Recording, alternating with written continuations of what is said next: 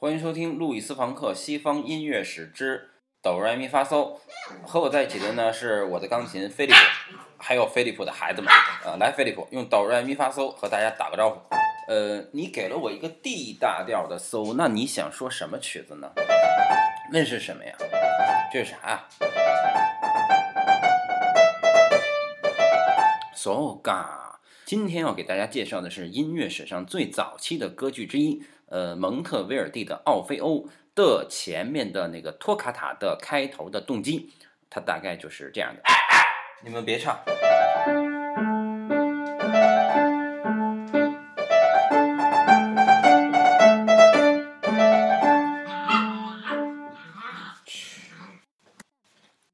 这是一个古老的牧歌式的开场，它就是一种野蛮和性感在一起的诗意。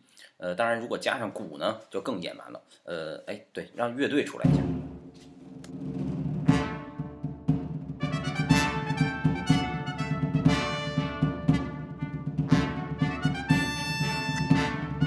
呃，然后就那么重复、重复、重复啊，呃，就特别特别简单。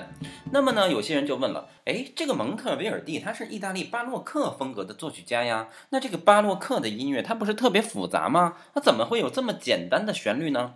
这个就是我们需要理解的巴洛克和古典风格音乐的区别。巴洛克的音乐它是肢体结构很复杂，但是它的每一个乐句，也就是音乐的最小单位，非常的简单啊，就像我们刚才说的哆来咪发嗦，哆来咪发嗦。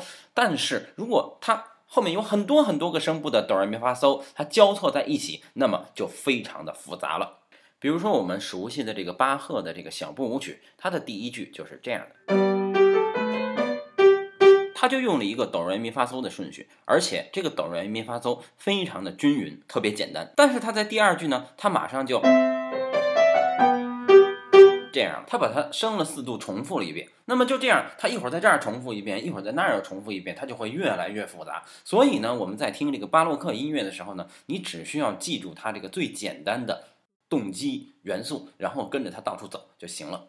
但是到了古典风格的音乐里呢，它这个整个曲子的结构看似变简单了，声部少了，肢体薄了，但是它每一个乐句的结构却更丰富了。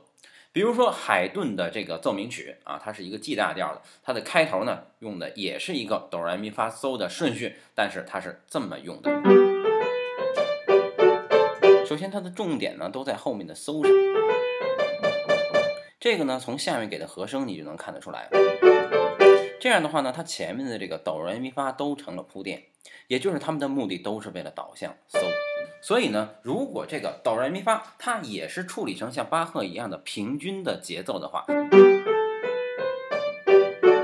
那么这种导向性就弱了。所以呢，就得把这个 re 和发它的时值缩短，呃，处理成这种装饰化的过渡音。这样的话呢，这个就非常的不稳定，它就可以把听众的注意力引向后面的 so 了。这就是一种音乐发展到古典主义时期戏剧化语言的使用。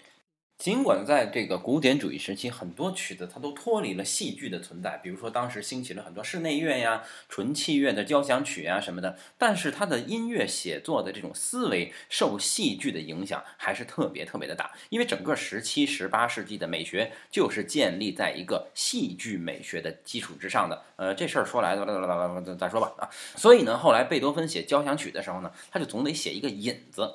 这个引子呢，就好像是戏剧拉开舞台的那个幕布时候的那种感觉。其实呢，在咱们刚才说的这个蒙特威尔第的这个奥菲欧里面的这个啊，它也算是一种引子。但是这个引子呢，因为它太直给、太直白，是吧？说哆来咪发嗦，它就哆来咪发嗦了，它一点都不装逼。嘘。咱们要装逼啊！可是你看人家贝多芬那个逼装的哈，比如说他那个第一交响曲的这个末乐章的这个引子，他用的也是哆来咪发嗦这个顺序，可是他是这么用的。哎，那个唱片先等一会儿再放。那个哎，菲利普，咱们先说，他先是这个哆来咪，呃，其实在他这个调里呢，他应该唱成嗦拉西，所以咱们就不唱了啊。先是，然后是，然后再是。再然后就是，接下来你自己都能推了，肯定是再加一个音就到了，就回来了。但是呢，就在这个时候，来让你的唱片朋友开始表演。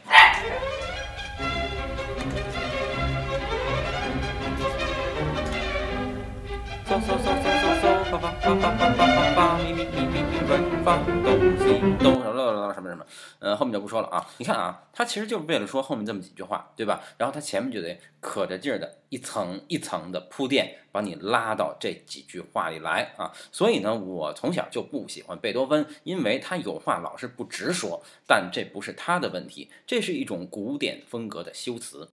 所以呢，巴洛克的音乐，它之所以会让你感觉到清新爽朗，就是因为那是一个有话直说的时代。所以，我们现在也要有话直说的跟大家说再见了。感谢收听《西方音乐史之哆来咪发嗦》。来，飞利浦用哆来咪发嗦和哆来咪发嗦说。再见。